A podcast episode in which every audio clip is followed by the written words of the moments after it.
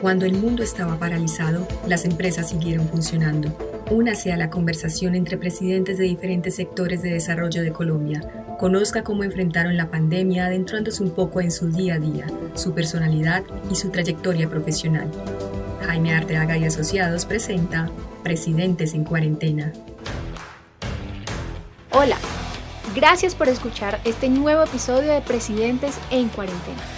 En el episodio anterior conversamos con Santiago Cardona, un hombre apasionado, con gran sentido social, que durante 18 años ha estado vinculado al sector minero. Inició como estudiante y hoy en día es el presidente de Mineros SA Colombia. Y también conversamos con José Antonio de Brigard, un hombre que disfruta su oficio en la televisión y se ha dedicado a él desde los 22 años de edad. Hoy en día es el presidente del canal RCN.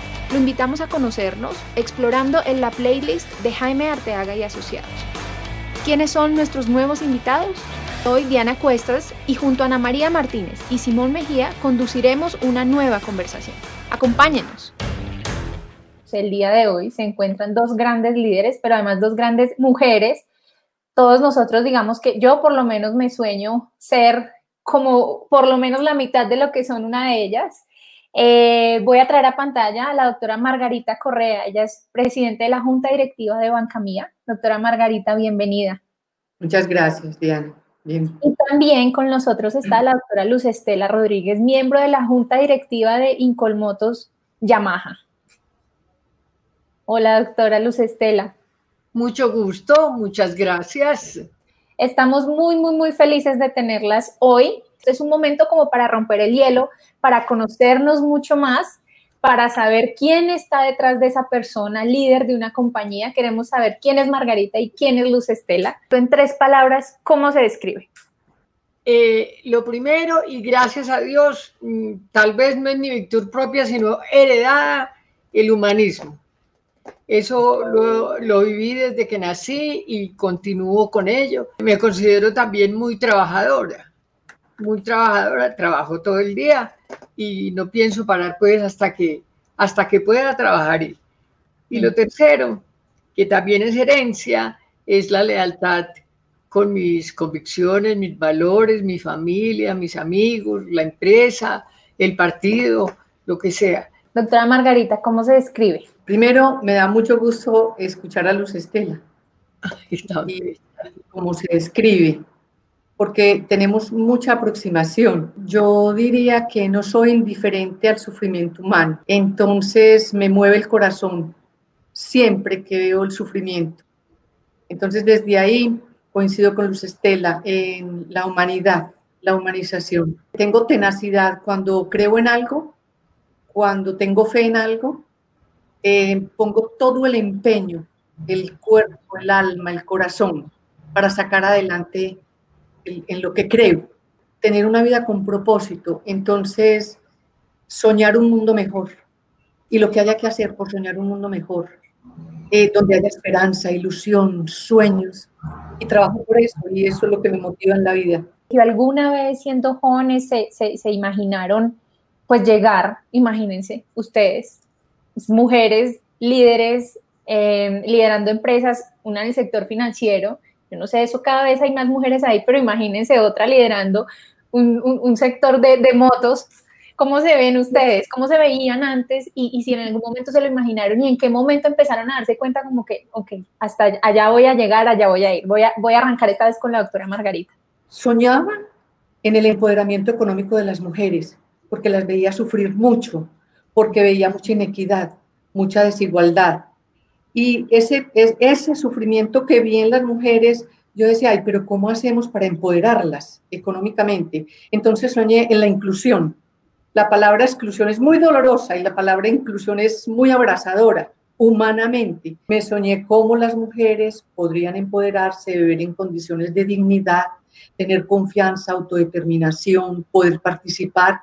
Y así fue ese sueño construyendo hasta pensar en que la inclusión necesitaba que ellas tuvieran acceso a las finanzas, al ahorro, a la educación financiera. Y desde ahí se soñó crear este banco. Entonces la ilusión era empoderar a las mujeres. Primero estudié una carrera que se llamaba delineante de arquitectura pero hubo un consenso familiar en que yo tenía que estudiar derecho, yo puedo ayudar. ¿Y cómo les parece que entonces dejé mi arte y me metí a estudiar derecho? Me fascinó, pero estudiando sí me di cuenta que yo no era la persona exactamente eh, apta para litigar. A mí no me gustaba eso, me gustaba una cosa como más macro, como que le ayudara más al país. En la Andy tuve la gran fortuna de Fernando Uribe Restrepo, uno de los magistrados de la Corte Suprema de Justicia más mencionados por su política social, y él me ayudó. Entonces fui a todas las conferencias de la OIT en Ginebra y allá alguno me dijo, ¿usted sabe qué es el balance social? Y le dije, no tengo ni idea. Y, yo de la ANDI, pues, que, que supone que era el top. Yo no tengo ni idea. Y me dijo, ah, pues lo va a tener que estudiar porque cuando usted habla pareciera que lo conociera. Entonces estudie. Pues lo estudié y tuve la fortuna de ser coautora del primer libro de balance social en Colombia. Entonces, en esa época en las empresas no se habla, lo más importante era la rentabilidad y la utilidad. El resto, pues, daban ayudas a fundaciones así indistintamente, pero no había una política de las empresas sobre responsabilidad social empresarial, que hoy se llama responsabilidad corporativa y que hoy está incluida dentro del desarrollo sostenible de las empresas. Esa época era, imagínense usted, como el año 86, 87. Creo que usted no había nacido. y, mi papá había sido uno de los reformadores de la, reforma laboral en el año 63. Yo tenía eso en la cabeza, de que esa ley era como muy anticuada, pero yo todavía estaba pues empezando, ¿no? Y entonces terminé exactamente lo que soñaba reformando la ley laboral. Y, impactante. eso fue impactante, ¿cierto? Impactante. Recuperación sostenible. ¿Cuáles han sido, digamos, como las tres enseñanzas que le ha dejado el COVID a Incolmotus Yamaha? ¿Qué han aprendido como organización de todo esto? Hemos aprendido que ese cuentico de la jornada laboral que entra a las 8 en punto y sale a las 5 en punto o a las 3 y a las 4 y hemos aprendido que los informes diciendo que se está haciendo, eso no sirve para nada. Esa gente se puso feliz. La secretaria decía, ay, puedo llevar la niña al colegio. Y además pueden entrar entre 7 y 9 y salir entre 4 y 6. O sea, pues ellos, y ellos no le tienen que pedir permiso a nadie la única exigencia es que de 9 a 4 esté todo el mundo eh, en la empresa por reuniones. Todo es a través de procesos, de resultados. ¿Sí o no? Es proceso, resultado. Y para eso no se marca pues tanto si trabajas tres horas, cuatro, cinco. Todo eso eh, tendrá que estar acompañado de una productividad. Es que la gente es lo primero, la gente tiene que estar contenta, feliz, tener cierta libertad, hacer sus vueltas sin pedir permiso. ¿Cierto? Lo único es que anuncien. La gente es primero. ¿Cuáles serían las tres palabras claves de aprendizaje? Innovación. Innovación. La digitalización tiene que llegar para que cada uno desde su teléfono, desde su teléfono le enseñemos con educación financiera el acceso a esa oportunidad. Dos, la flexibilidad. Tenemos mentes abiertas, corazones abiertos, aprender lo que tengamos que aprender, a relacionarnos entre nosotros. Tres, las alianzas. Esto no sale, esta crisis, de esta crisis no salimos solos, de esta crisis nos tenemos que aliar. Doctora, ¿cuál cree que debería ser ese papel del de, eh, sector automotriz en esta recuperación sostenible? Desde nuestro sector tenemos mucho que aportarle a la población más vulnerable. Llegan a comprar la moto. Cuando compran la moto le dicen a uno y tenemos unas, unas encuestas en que está pues cuáles son, dónde constituyen. Es su primer patrimonio, que la moto también contribuye a la, a la mm, limpieza del aire. Lo del medio ambiente, eh, lo exigimos a los proveedores, pero exigido con código hermano. Lo de sustancias peligrosas, lo de que no puede hacer, lo que sí puede hacer, o si no, no puede ser proveedor. Lo que podemos contribuir con este sector, con la música ni se diga. el desarrollo integral que trae la música a los niños y a los jóvenes, uno lo tiene que vivir, pero uno no lo puede creer, uno no lo puede creer. Mira, Margarita, aprendiendo música aprenden a trabajar en equipo. Sí, creo en eso. ser disciplinados. Pero nosotros estamos convencidos que con la enseñanza musical le estamos haciendo un bien al país. Niño que abraza un instrumento musical jamás empuñará un arma. Seguiremos como sector poniendo en valor la experiencia acumulada de muchísimos años de trabajar en la inclusión financiera para que ellos tomen decisiones informadas, informadas, que es un ahorro, que es, un seguro, que es una tasa de interés, que es un CDT, que es una remesa, irlos llevando pedagógicamente hombres y mujeres para que con esa educación financiera ellos se incluyan dentro del sistema. Entonces yo diría que esta experiencia acumulada del conocimiento del, del cliente no es ofrecer un producto, no es ofrecer solo el producto, sino en trabajar en qué demandan ellos para que ellos se desarrollen y prosperen. Entonces, eso como entidad, el poder de las alianzas es que el poder de las alianzas potencia las fortalezas de los que generan la alianza. Detrás del cargo. Eh, para esta sección les voy a pedir un poquito que se desprendan de, ese cargo que, tienen hoy. Eh, me van a perdonar lo igualado, pero me voy a ahorrar el doctora, ya que vamos a estar hablando. Qué bien, qué bien, qué bien. Esa, eh, es otra, esa es otra que tenemos que aprender. Hasta luego el doctorismo. Sí. y, qué bueno que además que esta es una sección un poquito más personal, porque para serles franco, mis finanzas personales son un poquito desordenadas y le tengo terror a las motos. Nunca aprendí a montar. Niño, pero ¿cómo así? Te voy a invitar allá. Ana María ya casi monta. Entonces, quiero empezar por, por, como les digo, una sección un poco más personal eh, obviamente atado a, su rol. Entonces, Luz Estela, cuando, cuando tú montas en moto, ¿prefieres ir manejando o de pato? Mira, perdóname, monté, porque bien puedes mirarme para saber si yo ahora soy tan atrevida que me voy a poner a manejar moto.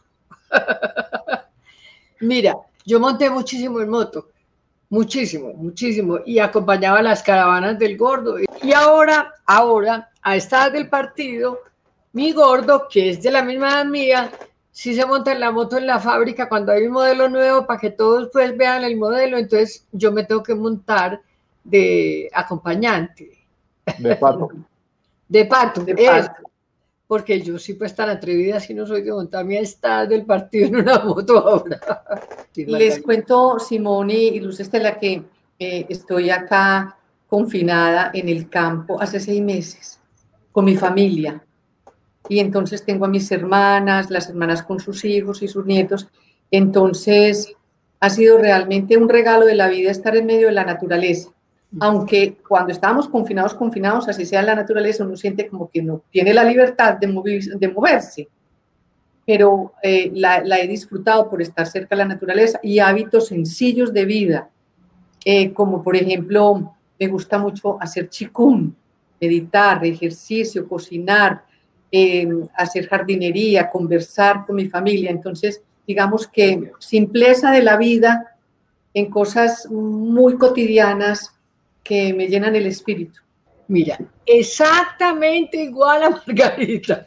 Qué felicidad la que hemos sentido mi gordo yo aquí sin salir de aquí ni un solo día a ninguna parte. A mí me encanta también el jardín, me fascina. Eh, y, vivo feliz en esta casa, vivo feliz. Yo en el apartamento de Medellín nunca estoy, yo siempre estoy aquí. Yo vivo feliz en medio de un trabajo excesivo. Pero entonces cuéntame, Luz Estela, si, si tú pudieras ser la presidenta de la Junta de Banca Mía por un mes, ¿te ¿aceptarías el cargo?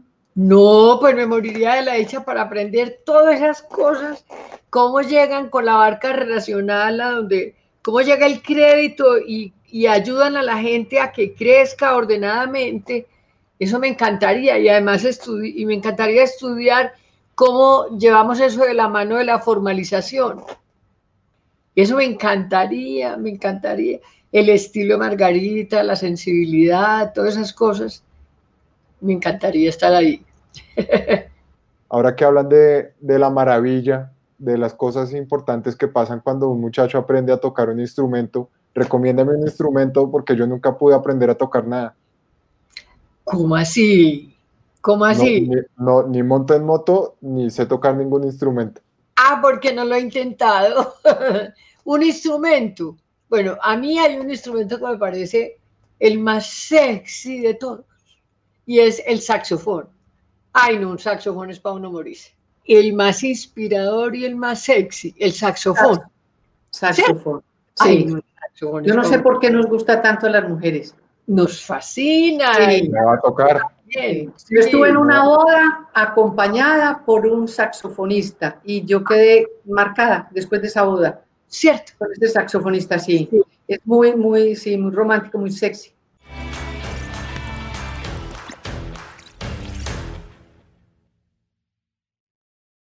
Hola Margarita, Luz Estela, de verdad que me he disfrutado oírlas, oírlas a las dos ahorita en, en esta sección de Simón, eh, me hicieron reír, me hicieron reír un rato.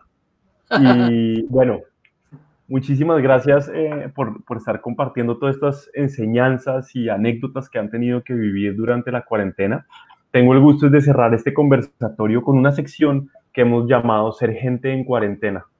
¿Quién es la más probable que se defina como terca en su personalidad? ¿A quién señalarían? Margarita, muy bien. ¿Quién de ustedes dos es la más probable que haya sido artista en su época universitaria? Pues. Muy bien.